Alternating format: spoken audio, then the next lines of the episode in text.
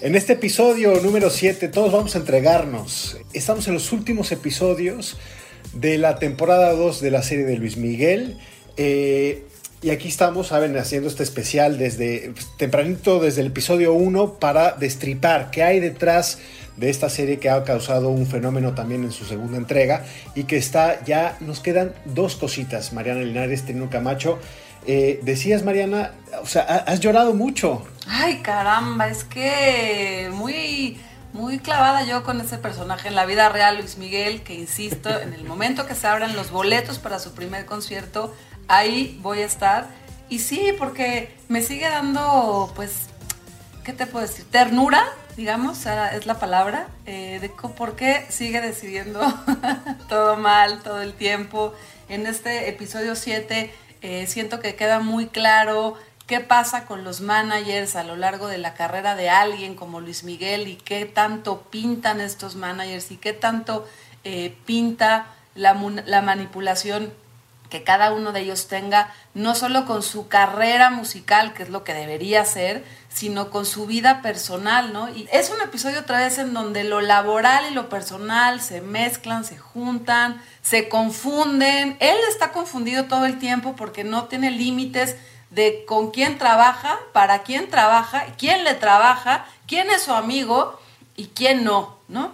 Entonces, bueno, pues a mí me sigue dando eso, como mucha chingada madre, mucha ternura, que lo manipulan todo el tiempo y él, y él no toma buenas decisiones. Eh, no sé, Trino, ¿tú cómo, cómo, ves, cómo ves este planteamiento de salida que nos hace Mariana? Me, me, o sea, me puse, ahorita mentalmente estuve planteando una de las hipótesis que he platicado con la gente que adora a Luis Miguel con todo su corazón y como tú, Mariana, que están esperando ir a verlo en concierto, que yo creo que esta pandemia le vino ahora sí que a él como anillo al dedo porque no estaba muy bien en sus conciertos. Me habían platicado varias eh, gentes que lo adoran y lo idolatran, que en los conciertos últimamente él eh, no se salía mucho del escenario, no estaba entregado al, al total, estaba un poquito de capa caída. Yo creo que ahora la serie le está devolviendo esas ganas a la, a la gente como tú, fan de Luis Miguel, que ahora pues seguramente ya me van a llevar a ver un concierto también a mí cuando regrese.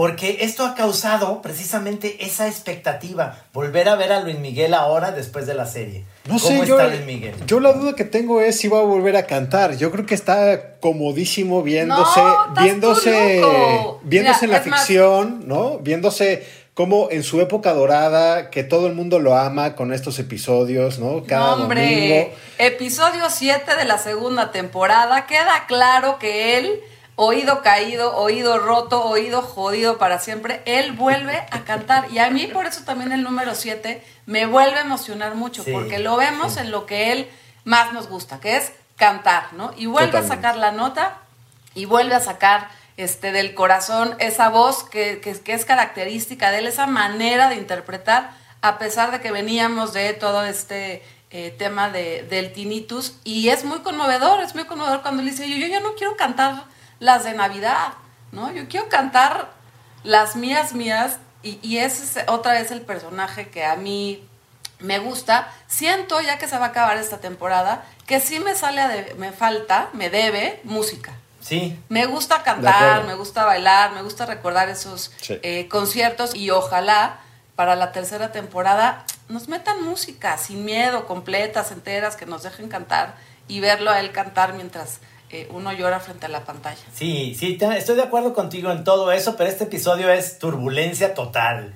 Turbulencia en su vida, turbulencia como eh, hay cosas que le salen bien, cosas que le salen mal, hay malas apreciaciones, hay, se deja ir de boca de repente y creo yo que tiene es, ese factor que le faltó al 6, que se me hizo un poco de transición ese episodio. en, en, cambio el 7 te va dejando ahora sí lo mejor para el 8 y te está poniendo la, el, ahora sí que la mesa con mantel largo, ¿no? Completamente de acuerdo con ustedes, ya, ya el cierre se percibe ya en el horizonte, obviamente sabemos que queda un episodio para el cierre de la temporada, pero el 7 ya empiezan a tener un peso dramático, es muy interesante que las fuerzas que fuimos viendo y que íbamos contando, una de ellas es obviamente Patricio Robles, que se ha convertido como en el, eh, y, pongo, estoy poniendo comillas, ¿no? En el villano de la temporada. eh, Patricio Robles, que es este personaje un poco trepador, eh, que está dispuesto a todo, muy ambicioso que ya logra, o sea, logra sentarse, ya está construyendo eh, un poco el personaje que quería, que era ser el manager de Luis Miguel, desplazando a Alex McCloskey, que en 1994 se atrevió a llevar a Laura Pausini a las oficinas de Publishow. Y eso, pues obviamente, para los, los egos y grandes eh, pues bueno, grandes vanidades de estos artistas fue imperdonable para Luis Miguel, ¿no? Y eso fue como la gota que colmó el vaso. Pero es interesante cómo en este episodio, y aquí nos lo pone nuestra querida Andrew y nuestra productora Giselle, animal acorralado, porque efectivamente lo que vemos es como él, queda, él queda un poco eh, disminuido ante muchísimas fuerzas, ¿no? Pueden ser sus, sus, eh, sus managers de talento, puede ser su propia abuela, puede ser su familia, y, su pareja, ¿no? Y, un poco como él está en medio de este huracán, y yo no lo voy a dejar de mencionar, es un episodio con dos escenas eh, candentes, ¿eh? que nos había faltado también en una, en una, serie sobre pasiones, sobre pasiones humanas, pues faltaba un poquito, si vamos a jugar a la telenovela, que haya un poco de, un poco de chicha, ¿no? Ahí de... Tiene toda la razón, y además tiene... Hay, Ay, pero más, ¿no? Nos faltó más. Sí, sí, un poquito más, tienes toda la razón.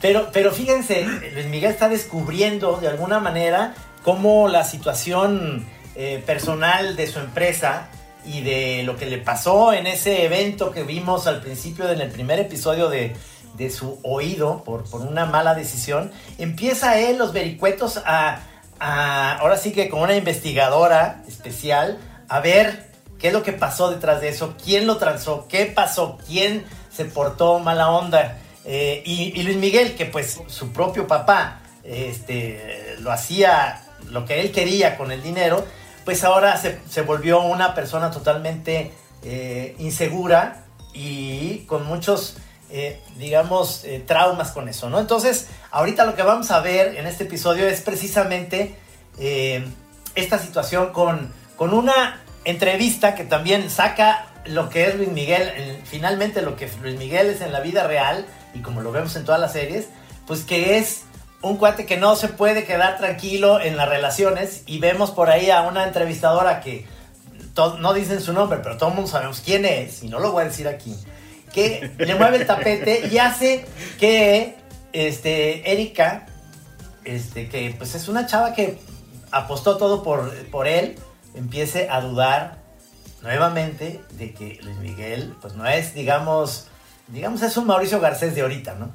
Pero no sé si Erika apostó todo por él, Trino, porque eh, lo que vemos es que eh, en, una, en una dinámica muy poco saludable de la relación se empiezan a, echar cosas en cara. Y creo que eh, Luis Miguel es muy poco inteligente cuando le, recrimina no haber estado presente en la muerte de, Hugo, ¿no? Ya, ya vimos de el Hugo, eh, el manager, ¿no? El, la figura paterna para Luis Miguel. Y que Erika, recordemos en episodios pasados, se queda en Nueva York pensando un poco de si tiene futuro o no esta relación. Y eso no se lo perdona Luis Miguel. A mí es una de las cosas que más me causa dilema o problema cuando estoy viendo eh, Luis Miguel en sus, sobre todo en esta segunda temporada, que es víctima, es víctima de las circunstancias siempre, ¿no? O sea, él, él parecería que no tiene ninguna, o sea, que no, no, tiene controladas las riendas de su vida y que siempre son factores externos lo que un poco minan, lo minan a él, ya sea eh, pues el tema de Mauricio Ambrosi, el tema de McCloskey, el, tema de la abuela, ¿no? El, tema de la abuela es muy palpable de cómo eh, eh, él trata, pero los grandes malos siempre son su, su, círculo, su círculo más cercano. Entonces, yo esa, esa parte de la traición siempre se me hace más complicada en las historias humanas y creo que a veces aquí, obviamente por cuestiones dramáticas, queda súper simplificada. Sí, eso, qué curioso que lo digas, Luis Pablo, porque muchas veces platicando con gente que ha visto Luis Miguel, es esto, ¿no? Como, ay, bueno, pero está, está redimiendo a Luis Miguel la serie, ¿no? Lo que busca es que tú eh, lo, lo, justifiques y entiendas por qué, eh, por qué hace lo que hace y sí me ocurre a mí, es decir, no, no creo que las fuerzas exteriores, que además tampoco las veo malas, malísimas, nada, pues es pura gente ambiciosa que le quiere ver la cara. Eh, él, por otro lado, solo ha tenido esa manera de relacionarse con el mundo, ¿no? Desde que su papá lo vende, todo el mundo lo vende, todo el mundo lo compra y ahí no es que yo lo quiera justificar, pero de alguna manera entiendes por qué su manera de estar en la vida tiene que ver con venderse, ¿no? con, venderse. Y en este episodio, el 7, que me encanta que lo estemos platicando desde ahí, es porque todo el tiempo es la traición y la confianza, ¿no? La traición y la confianza con Erika, pero con sus managers. Su abuela. Con la abuela, con su hermano, con él mismo. Al final, quien se traiciona todo el tiempo es él mismo con él mismo, ¿no? Él no logra nunca comprometerse con nada consigo mismo, ni con su hija chica, ni con su hija de más grande, ni con su nada, más que con su propia voz. Por eso otra vez regreso al tema de que en este episodio lo que lo único que hace que él tenga compromiso es interpretar. Y ahí es es es no tiene que confiar en nadie, no se la debe a nadie, más que a él mismo. Ricardo López Cordero platicó con Carla González Vargas. Ella es la productora ejecutiva de Luis Miguel la serie, digamos como una de las showrunners, y, también es, eh, pues es la consejera, o sea, la CEO de Gato Grande Producciones. Y nos explica, justo nos estaba explicando la dueña, ¿no? Así la manda más, la manda más. Pero bueno, o sea, le, explicaba a Ricardo un poco cómo, o sea, qué buscaban en esta, en esta creación del personaje en esta segunda temporada. Y, yo creo que es importante escuchar lo que dice porque eh, embona muy bien con lo que estamos comentando. Nada que ver. Carla González Vargas, productora ejecutiva de Luis Miguel, la serie. El rol mío es como, como el equivalente a un, director técnico en un equipo de soccer, ¿no? Eh, tienes muchos talentos, cada uno haciendo su trabajo y toca, y toca coordinarlos hacia el bien común, que es el proyecto. Entonces, en ese sentido, eh, siempre es confiar mucho en la gente que tienes, es dejar que cada cabeza de departamento ponga su talento y su contribución en la serie, porque es un medio de mucha colaboración. Y creo que sí, en este caso vemos a un personaje que es jalado hacia dos lados distintos, eh, la profesión y la familia, la, la pasión personal, la búsqueda personal y las obligaciones que tiene en un nuevo rol que le tocó tener desde muy chico.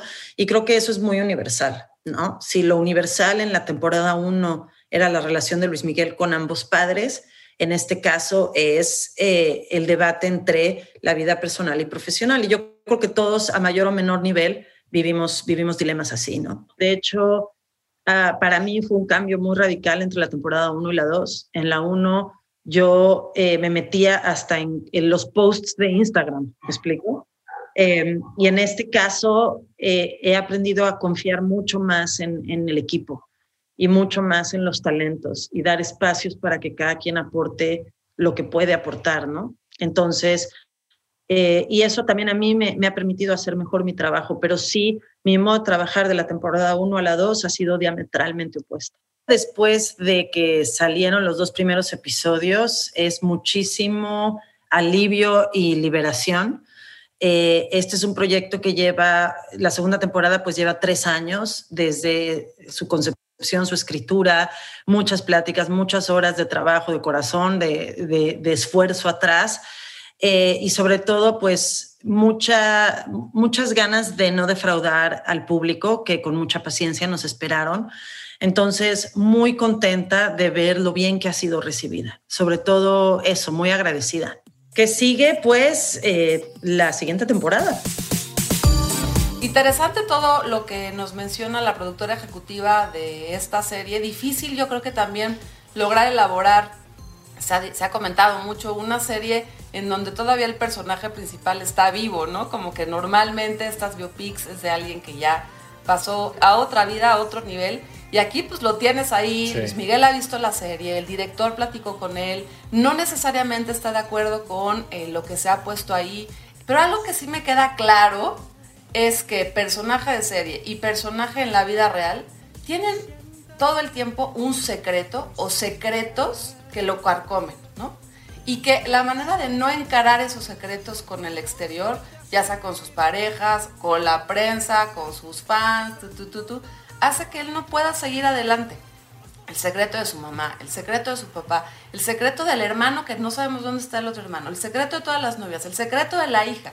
Y su vida se teje a partir de lo que no se dice. Y todo eso que no se dice es lo que le genera malas decisiones, no confiar, traición lo pongo a cuento porque sí, sí creo que el secreto y los secretos han sido una de las eh, hilos narrativos que han logrado eh, construir los, los guionistas a lo largo de esta temporada y que esperamos que en el último episodio pues un poquito nos digan algo, ¿no? Algo de todos estos secretos que no logran cuajar. Tú, Trino, ¿qué esperas para el cierre de temporada? A ver. Bueno, eh, aquí estamos viendo y, es algo que, va también de lado, otro romance que está surgiendo ahí en la serie. Entonces, ahí eh, se, va a formar luego un conflicto, por supuesto. Te refieres al de Michelle, ¿no? El de Michelle y Ambrosi. Y Ambrosi también. Y obviamente eh, se desenmascara por primera vez, pues, el culpable de lo que pasó en ese accidente de su oído. Y con la frase que me quedo, que me encanta, que es con esas frases que, que algún día quieres decirla con esa eh, manera tan, tan vehemente que lo hizo pues Luis Miguel, en este caso Diego Boneta, que es no te quiero ver en mi puta vida. Eso se me hizo así como una especie de soltar, ahora sí, ay, qué rico decírselo a alguien. ¿Sabes qué? No te quiero ver en mi puta vida, eso es fantástico. Yo saben que espero un poco, pero no sé si me estoy adelantando. Ya, y yo creo que no voy a decir nada, ninguna revelación increíblemente interesante. Todo el mundo lo habrá visto en, en esta segunda temporada. Se han preguntado por qué ¿por qué Patricio Robles no aparece en el 2007? O sea, es decir, eh, algo pasó ahí.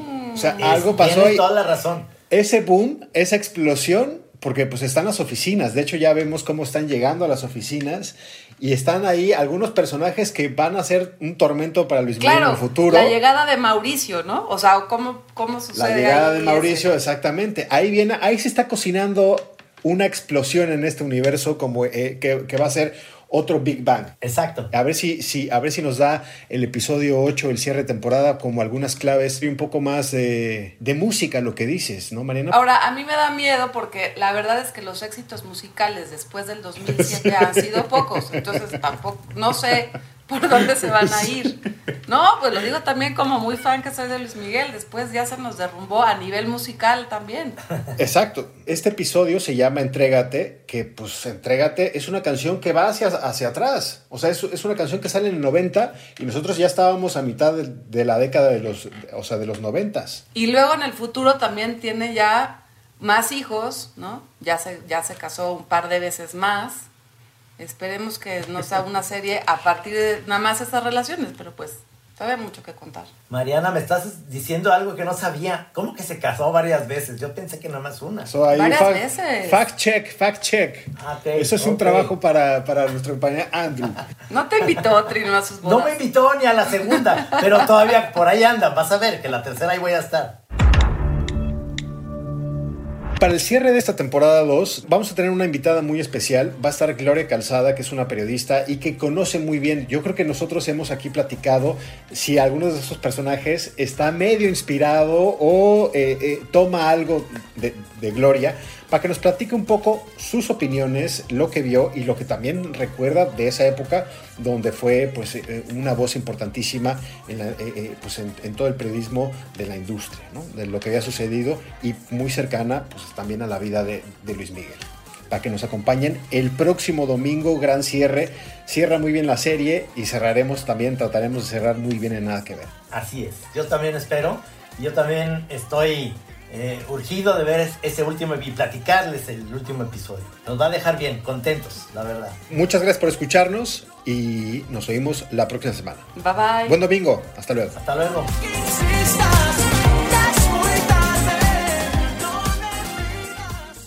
Para que nunca tengas que decir. Nada que ver, nada. Un podcast original de Netflix.